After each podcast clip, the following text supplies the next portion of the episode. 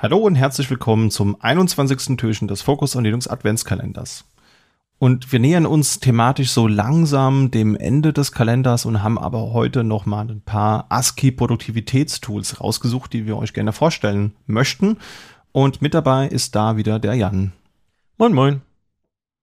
Ja, und wir haben hier so ein paar Tools zusammengestellt und äh, von denen wir denken, dass die auf der Konsole doch mal ganz nett sein könnten. Manchmal ist man ja wirklich auf einem Server per SSH und hat halt eben keine GUI zur Hand oder man möchte einfach keine GUI benutzen, kann ja auch sein. Ja, gibt ja EnthusiastInnen, die versuchen gerne alles auf der Kommandozeile zu, zu tun. Und äh, ein Tool, was in dem Kontext sehr nützlich sein könnte, ist der VIFM. Ja, und das ist ein Curses-basierter Dateimanager. Ja, und der wird mit VI-Kommandos bedient, wie der Name ja schon verlauten lässt. Das heißt, man hat dann so ein bisschen eine Oberfläche, die an den Midnight-Commander auch erinnern kann, je nach GUI und kann dann eben mit den berühmten HJKL-Kommandos und anderen Shortcuts entsprechend durch diesen Dateimanager browsen und Dinge tun. Habe ich mal neulich irgendwo gesehen. Ich glaube, das war ein Tipp vom Philipp vom Klick-Klack-Hack-Podcast. Grüße gehen raus. Und das fand ich nett, habe mir das mal angeschaut und, und dachte, das können wir hier auf jeden Fall mal empfehlen. Vielleicht gibt's ja auch den Nano-FM irgendwann, Jan. Ne? ich ich genau habe tatsächlich, ich habe tatsächlich gerade gegoogelt äh, währenddessen, ich, weil, ich, weil ich, ich dachte, ich kann hier so einen Gag reinbringen. Äh, ich habe aber tatsächlich nur Informationen zum FM-Transmitter des iPod Nano gefunden. Also so richtig ausgiebig war diese Suche noch nicht. Ja.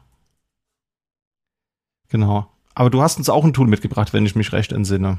Genau, ich habe dabei RipGrep. Das ist so ein bisschen wie Grep, ähm, aber es ist für Programmierer gedacht. Na gut, also wenn wir mal ganz ehrlich sind, ist Grep auch für Programmierer gedacht, aber ähm, zum Beispiel RipGrep ignoriert automatisch den Node-Modules-Ordner, wenn man in einem JavaScript-Projekt ist. Oder ähm, was haben wir dann noch, den, den venv-Ordner, wenn man in einer Virtual Env ist von Python. Also das ignoriert quasi Smart-Dateinamen äh, es ignoriert Smart Dateien, man kann äh, mit Patterns arbeiten, die dann bestimmte Klassen suchen. Also es ist quasi ein grep, was weiß, äh, das weiß, dass es benutzt wird, um nach Code zu suchen. Und gerade wenn man irgendwie, ich habe das äh, relativ häufig, wenn ich äh, ein, eine bestimmte Software deploy, dann kommt es durchaus mal vor, dass ich äh, kein offizielles Troubleshooting dafür finde, sondern dass ich dann halt Code lesen muss. Und gerade wenn man dann irgendwo auf dem Terminal unterwegs ist und die Fehlermeldung eben greppen will und sehen will, was, was, woher das kommt, dann ist RipGrep schon echt praktisch. Ja, auf jeden Fall. Also geht mir auch oft so, wenn man in irgendeinem Code unterwegs ist, den man nicht selbst geschrieben hat und man will mal gucken, was da zum Einsatz kommt, dann, ja, oder man sucht nach der Fehlermeldung, dann kriegt man immer so temporäre Dateien und anderen Kram vorgeschlagen, die man ja gar nicht sehen will, wenn man mit einem normalen F-Grip dran geht. Ja. Und es ist, äh, es ist in Rust geschrieben. Das ist nur noch ein Bonus. Also das. Ähm und es ist auch wahnsinnig schnell. Also ich habe hier gerade mal die Benchmarks auf. Ähm, Im Vergleich zu äh, GitGrep, also RipGrep versus GitGrep, ist dreimal so schnell. Also mhm. braucht nur ein Drittel der Zeit. Und ähm, teilweise bis zu, also je nach Pattern und äh, Include und allem, äh, bis zu zehnmal so schnell wie GNU-Grep. Okay. Also ist schon, das ist natürlich beachtlich. Ja. Ist schon eine Hausnummer. Ja. Ich habe noch einen zweiten Dateimanager mitgebracht und äh, zwar MC, der Midnight Commander. Das ist quasi eine GNU-Implementation des Norden Commanders, ja. Äh, User der 90er werden sich dran erinnern. Das Tool ist 94 erstmalig vorgestellt worden, hat dieses ikonische Design aus zwei Spalten, das man schon vom Norden Commander kennt und man hat für links eben Ordnerstrukturen und Dateien und rechts kann man das gleiche nochmal auf einer anderen Quelle tun. Und man kann sich Dateien anschauen, in Ordner navigieren, die umbenennen, löschen, kann die editieren und man hat unten so eine schöne Fußleiste, wo auch die Funktionstasten angezeigt werden. Also man kann mit den einzelnen F-Tasten dann eben Dinge tun wie Dateien umbenennen oder öffnen. Und einer der Use Cases, warum ich dieses Tool benutze, ist, wenn man so eine RPM-Datei hat und man will da mal reingucken dann ist das Schöne, dass der Midnight Commander damit umgehen kann. Ich kann dann einfach diese RPM-Datei öffnen wie einen ganz normalen Ordner oder wie ein Archiv. Wenn ich das manuell auf der Kommandozeile machen müsste, dann müsste ich halt mit CPIO hantieren und das sind irgendwie Parameter, die kann ich mir nicht merken und da ist irgendwie der Midnight Commander für mich viel eleganter. Dann gehe ich da einfach rein und gucke mir dann die Skripte oder was auch immer in dem Paket drin ist, was ich mir angucken will, an und beende das Programm wieder. Das ist so für mich so ein Hidden, Hidden Gem. Musstest du dich damit schon mal rumärgern mit RPM-Dateien, die man dann äh, nachträglich nochmal angucken oder anpassen will? Ähm, tatsächlich, dadurch, dass ich irgendwie immer aus dem, aus dem Debian-Space komme, ähm, äh, bin ich noch nie dazu gekommen. Äh, ich hatte mal so ein, zwei Cursed-Erfahrungen, wo ich dann RPMs auf Debian installiert habe. Und ähm, sonst hatte ich damit noch nicht viel zu tun. Und äh, .dew-Dateien, die entpacke ich immer mit, äh, mit ZIP. Das ist ja nur ZIP-Dateien. Äh, kann man mhm. einfach anzippen und dann kannst du reingucken. Äh, so fancy ist es bei mir nie geworden. Ja.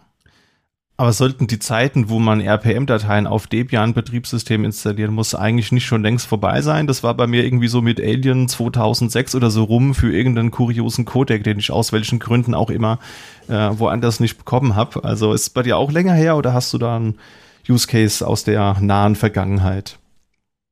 Puh, das muss, also nahe Vergangenheit, das ist bestimmt schon fünf Jahre her, sechs Jahre. Ähm, ich erinnere mich auch nicht mehr genau. Ich weiß nur, dass ich RPM auf Debian installiert habe und ich glaube, die Software gab es nur verpackt in einem Debian Repository, äh, in, mhm. in einem RP, als, als RPM zum Runterladen und als uraltes Launchpad PPA für Ubuntu.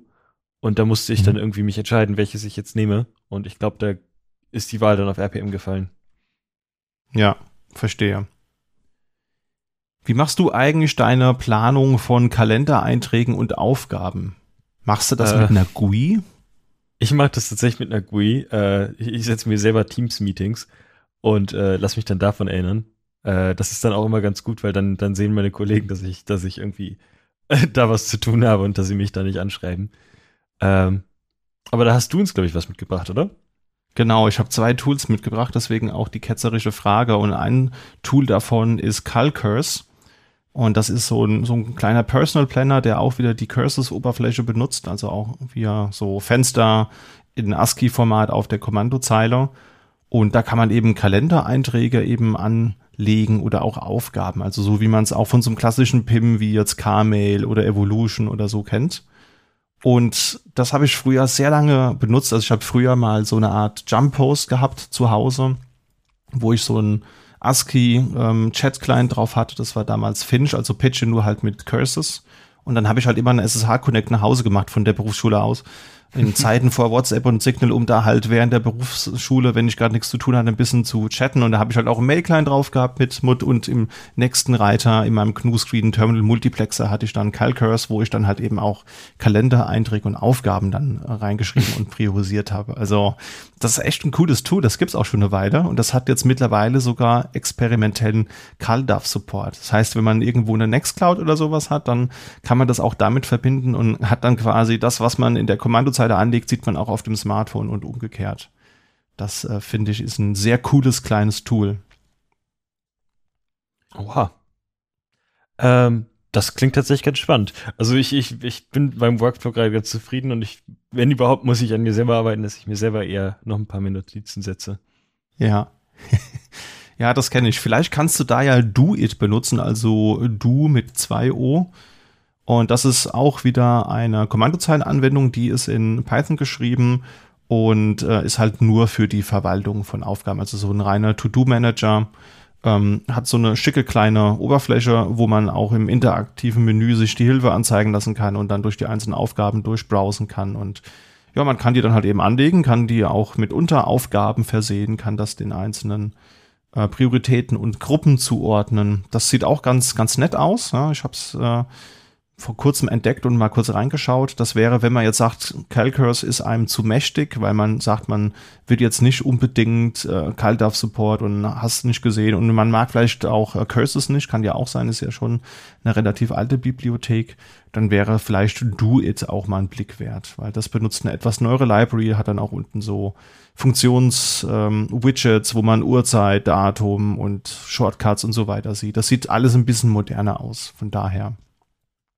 Wäre das vielleicht auch was, wenn du sagst, du möchtest deinen dein Workflow besser dokumentieren, ne? Könnte vielleicht Do It auch was für dich sein. Hm. Ich schaue mir das mal an. Ich sehe gerade, das installiert man irgendwie als globales Python-Modul. Da bin ich noch nicht so ganz überzeugt. Ähm, vielleicht bleibe ich einfach bei Obsidian. ja, stimmt. Das ist ja, das ist ja eh das Problem. Es gibt so viele Tools, die ähnliche Use Cases haben und dann die Schnittmenge ist da ja auch irgendwie relativ ähnlich. So viele Tools, so wenig Zeit. Ja, schwierig. Du hast uns noch ein Tool mitgebracht, beziehungsweise wir haben hier so ein Tool, das steht schon länger in der Liste, FZF, das hat mir mal ein, ein ehemaliger Kollege, der Johannes, empfohlen. Grüße gehen raus. Und du hast dich, glaube ich, damit intensiv mal beschäftigt, ne? Ähm, genau, das hab ich, haben wir, glaube ich, auch schon in einer Folge drin. Ich glaube, bei den Terminal-Tricks äh, bei Steuerung R. Das ist eigentlich der Hauptweg, wie ich damit interagiere. Äh, und zwar ist das für Steuerung R, das ist ja immer so ein bisschen archaisch und das basiert irgendwie auch auf der Reihenfolge, welches Ergebnis jetzt am nächsten dran ist. Und also das ist alles, es funktioniert sehr gut, wenn man genau weiß, was man eingeben muss. Aber wenn, wenn man irgendwie halt nicht mehr ganz genau weiß, wie der Befehl ging oder man möchte sich alle letzten SSH-Verbindungen eingeben, äh, anzeigen lassen, dann ist Fuzzy-Find, also FZF, ganz cool. Äh, das gibt einem quasi so eine Liste und ist nicht, äh, also ähm, die ersten Ergebnisse sind genau das Ergebnis. Also wenn man nach SSH sucht, dann kriegt, sind die ersten Einträge alle SSH-Kommandos, die man mal gemacht hat. Und dann danach äh, hören die Ergebnisse nicht sofort auf, sondern dann fangen Ergebnisse an, wo ein Buchstabe anders ist oder zwei Buchstaben anders sind. Also dann findet man zum Beispiel auch alle SCP-Befehle, die man mal gemacht hat. Mhm. Und ähm, das hilft mir total gut. Äh, also es hilft mir total, äh, Kommandos wiederzufinden. Vielleicht nicht ganz so cool für meine Kollegen, wenn die möchten, dass ich den Dokumentation liefere, weil ich dann eigentlich nur, meine Dokumentation ist meine Bash-History. Ähm, aber das, das, äh, das müssen wir jetzt hier im Podcast nicht besprechen. Äh, von daher kann ich sehr empfehlen, ist eigentlich eins der Tools, die ich, wenn ich einen neuen Rechner kriege, werden die mit sofort, also mit am schnellsten installiert. Äh, gibt's auch in allen äh, geläufigen Paketmanagern. Ich sehe hier gerade APK für Alpine, APT, äh, DNF hat's drin, ähm, bei Arch ist es auch dabei. Also das findet man eigentlich überall. Klingt gut, ja. Sagt dir das Tool More was? Äh, also die ähm, M-O-R-E, das sagt mir was. Ich habe aber noch nie den, den Unterschied zwischen Less und More verstanden. Also das äh, habe ich einfach immer so hingenommen. More ist das ältere Tool, das gibt's schon seit Unix-Zeiten. Und ähm, ja, Less ist quasi eine modernere Variante davon, wo du auch mit Pfeiltasten navigieren kannst und ah. auch ähm, glaube, das eine oder andere Feature ist jetzt noch mehr mit, mit drin. Ich glaube, die Suchfunktionalität haben sie ein bisschen optimiert. Also zumindest äh, habe ich das so bei mir abgeheftet. Also das hast du halt auf Linux-Systemen und More hast du nicht unbedingt auf jedem Unix-System. Also ich habe früher mal so als HubUX-Admin gearbeitet und da war halt More der Standard und das war gar nicht mal so geil, wenn man Pfeiltasten und so ein paar Suchfunktionen gewöhnt ist, die es da noch nicht gab. Mhm. Genau, und da reizt sich halt auch More ein, also M-O-A-R geschrieben. Ja, so ein bisschen Internet-Slang. Und das ist im Prinzip Less oder More on Steroids, könnte man sagen. Denn das Tool hat Syntax-Highlighting. Und das ist halt echt gut, weil Boah. Less hat das halt eben nicht. Und wenn man jetzt mal so langen Quellcode hat, den man sich anschaut und dann ist das ganz schön schwer da zu erkennen, wo möglicherweise da wichtige Elemente anfangen und, und enden.